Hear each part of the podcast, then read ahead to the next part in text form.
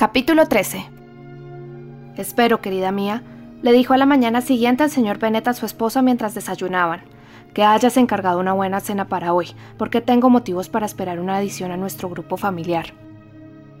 ¿Qué quieres decir? No va a venir nadie a no ser que se presente Charlotte Lucas de imprevisto, y confío en que mis cenas sean lo bastante buenas para ella. No creo que coma así en su casa con frecuencia. La persona de quien hablo es un caballero y forastero por añadidura. A la señora Pennett le brillaron los ojos. Caballero y forastero, el señor Bingley con toda seguridad. Vaya, Jane, qué callado lo tenías, pillina. Ten la seguridad de que me alegraré muchísimo de ver al señor Bingley. Aunque, cielo santo, qué mala suerte. Hoy no pude conseguir ni una pizca de pescado. Lidia, amor mío, hazme el favor de tocar la campanilla. Tengo que hablar ahora mismo con Gil. No es el señor Bingley, dijo su marido. Se trata de una persona a la que no he visto nunca.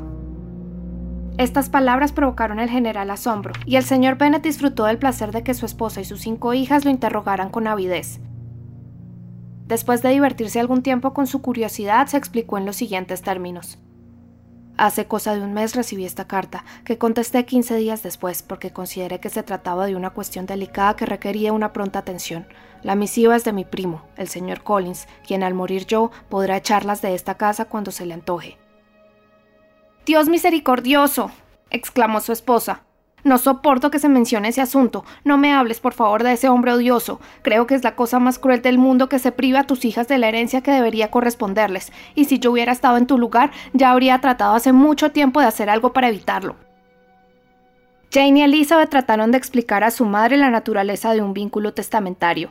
Lo habían intentado con frecuencia anteriormente, pero se trataba de un tema ante el que la señora Bennett, llevada por sus sentimientos, adoptaba una actitud irracional, por lo que siguió denostando amargamente la crueldad de arrebatar su herencia a una familia con cinco hijas, para dársela a un hombre que no le importaba a nadie.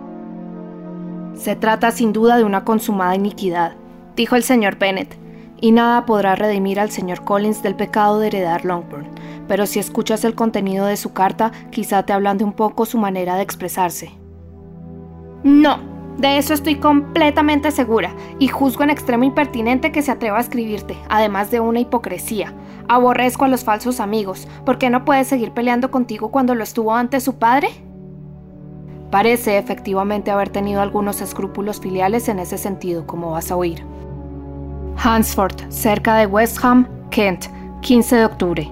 Mi querido señor, el desacuerdo, nunca zanjado entre usted y mi difunto padre, que en gloria esté, siempre me ha intranquilizado mucho, y desde que tuve la desgracia de perderlo, he deseado frecuentemente curar esa herida, pero durante algún tiempo me retuvo una duda, el temor a que pudiera parecer irrespetuoso para su memoria que yo mantuviera buenas relaciones con quien él siempre se negó a tenerlas. Ahí lo tiene, señora Bennett.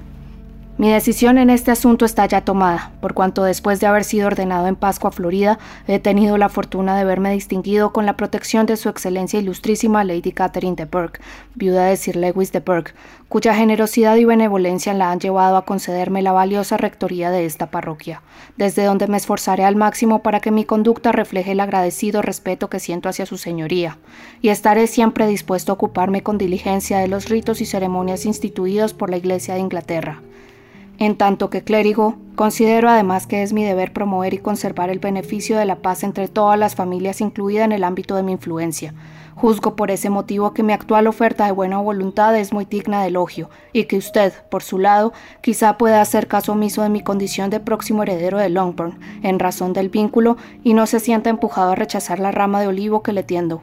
Sería de todo punto imposible que yo no me sintiera preocupado, sabiéndome medio del perjuicio causado a sus encantadoras hijas, por lo que le pido permiso para disculparme por ello, así como para asegurarles mi disposición para compensarles en la medida de mis posibilidades.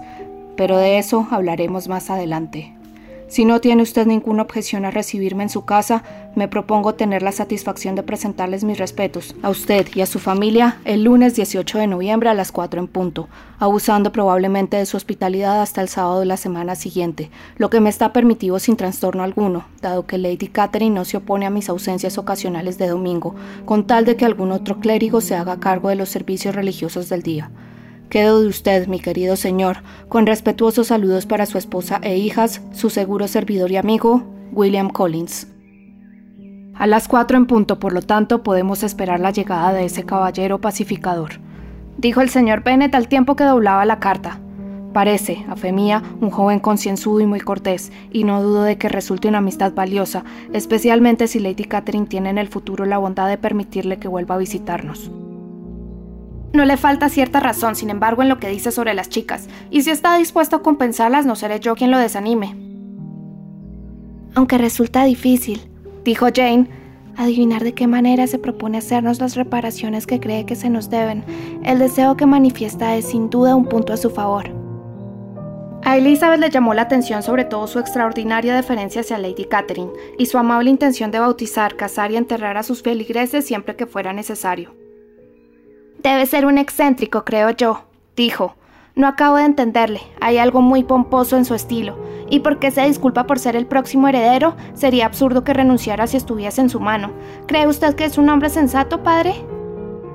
No, querida mía, no lo creo. Tengo grandes esperanzas de que sea exactamente lo contrario. Hay en su carta una mezcla de servilismo y de presunción que resulta muy prometedora. Estoy impaciente por conocerlo.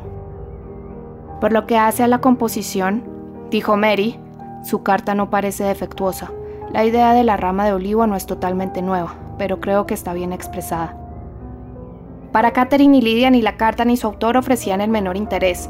Era prácticamente imposible que su primo se presentara en una guerrera roja, y ya hacía bastantes semanas que no habían recibido satisfacción alguna del trato con hombres de cualquier otro color.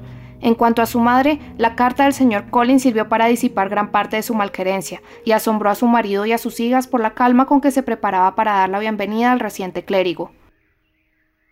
El señor Collins se presentó a la hora anunciada, y la familia en pleno lo recibió con gran cortesía. El señor Bennet, de hecho, dijo muy poco, pero las damas estuvieron suficientemente dispuestas a hablar, y su huésped no dio la impresión ni de necesitar que se le animara ni de tener una marcada inclinación al silencio. Era un joven alto y corpulento de 25 años, aspecto grave y majestuoso y modales muy ceremoniosos.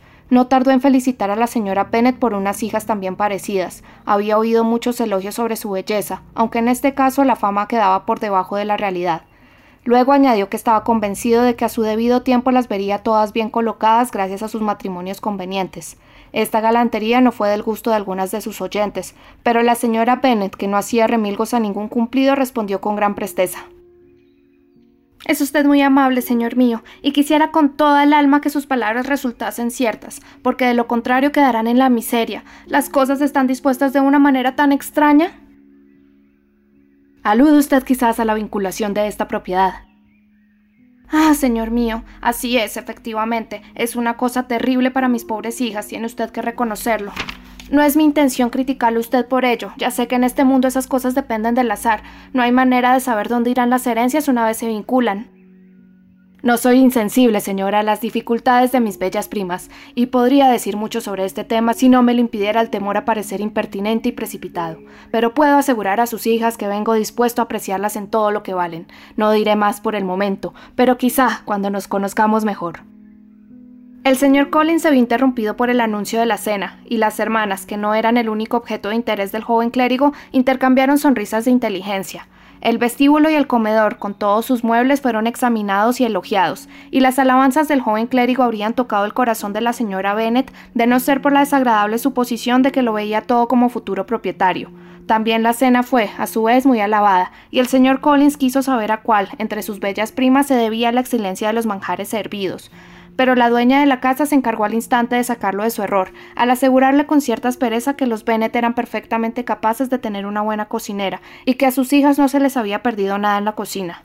El invitado le pidió perdón por haber incurrido en su desagrado. Con un tono más amable, la dueña de la casa declaró no estar ofendida en absoluto, pero el señor Collins siguió disculpándose por espacio de un cuarto de hora.